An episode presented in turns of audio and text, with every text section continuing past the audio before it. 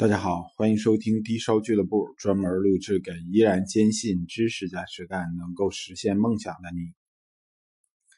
嗯，前些年呢，这个咱们经常逛这珠宝啊、文玩摊的朋友们，经常看到这一种这个，大多数是手串啊，这东西叫红绿宝。这两年还真就少见了，也不知道为什么。呃，确确实实这个东西啊。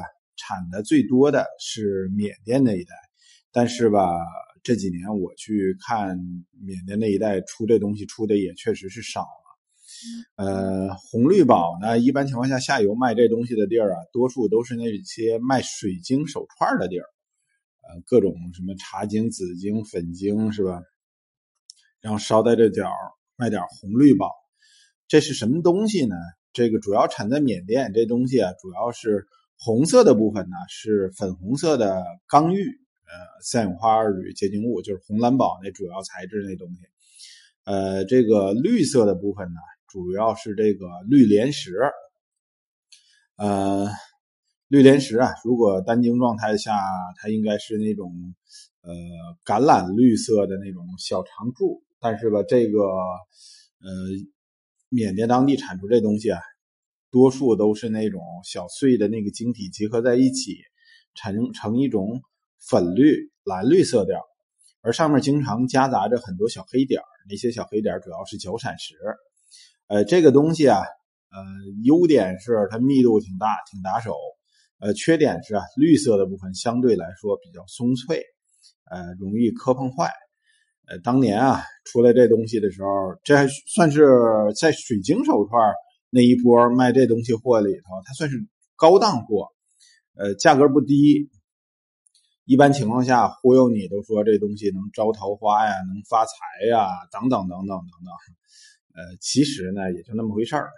提到这东西，就不得不提到这个 CCAV 二台。呃，我有一次头些年看这个 CCAV 二台的时候，呃，有一有一档节目。呃，是每天好像是，反正我看的时候都傍晚的时候，然后有一个年轻漂亮、呃童真无邪、一脸的无知的女主持人，呃，跑到云南当地，我印象中是怒江还是什么江的，反正一个那个旅游区去，一小河岔子的旅游区。这旅游区怎么牛呢？早搞了一项目，说你可以啊自己拿一家伙事儿，去这个泥坑里面自己淘红宝石。哎呦，这女主持人就兴致勃勃跑去，是吧？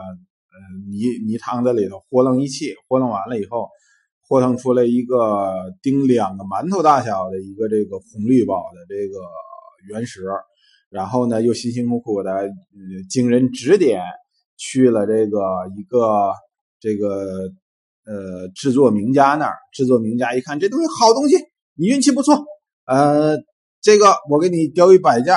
然后呢，切出来两个这个宝石，做两个戒面，你镶上，再戴上，是吧？有俩戒指，红宝石的戒指，再加上一个这个呃红绿宝的这个摆件，一下子你是小富婆了，就这么一概念啊。结果经过几天的深入研究啊，跟所有的这种套路一样啊，这个摆件做出来了，具体做的嘛玩意儿我就忘了啊。然后这个嗯俩戒指也镶出来了。哎呦，这女主持人高兴了，就基本上跟中了五百万彩票差不多少。呃，结果这个皆大欢喜的一个结局。这个我觉得啊，这种电视台不做深入研究，然后没事就整点这种节目是吧？鼓动民众那种就是不劳而获的这个心理，我觉得其心可诛。破绽破绽在哪儿？破绽是在云南的那一江里捞出来的，是离着好几百公里的那个呃区域产出来的缅甸的红绿宝原石。这个难不成是乾坤大挪移，对吧？这完全是一做的局啊！现在有很多这种做的局，让你上这块淘金来，让你这个地儿上这地儿来那个赌翡翠了，等等等等。呃，咱们这个官方媒体啊，应该自己有个嗯干净点的立场，然后呢，逢见这种事儿的时候，找正经人问问，呃，别完了，呃，变得把自己搞的是不是也没，其实也没有拿多少利润，是吧？没拿多少利益，最后把自己搞的这个为虎作伥了。这东西是好东西，红绿宝这东西啊，其实还真是挺不错的。但是呢，呃，看怎么去雕刻，怎么去这个应用。呃，首先来讲，红是红，绿是绿，俏色俏好了，是个模样，是个不错的东西。呃，大家如果希望选购的时候啊，注意什么呀？注意它这个东西为了提高成品率，因为它的尤其绿色部分嘛，非常松脆。在雕刻之前吧，有好多情况下，包括磨珠子，磨珠子之前就会大量的注环氧树脂，给它粘合在一起，就往里兑胶水，呃，这种东西就相当于翡翠的 BC 货，它就不具有宝石价值了。呃，而如果是天然的红绿宝的话，呃，如果你看着做的东西特别漂亮，也值得收藏，是个不错的选择。好了。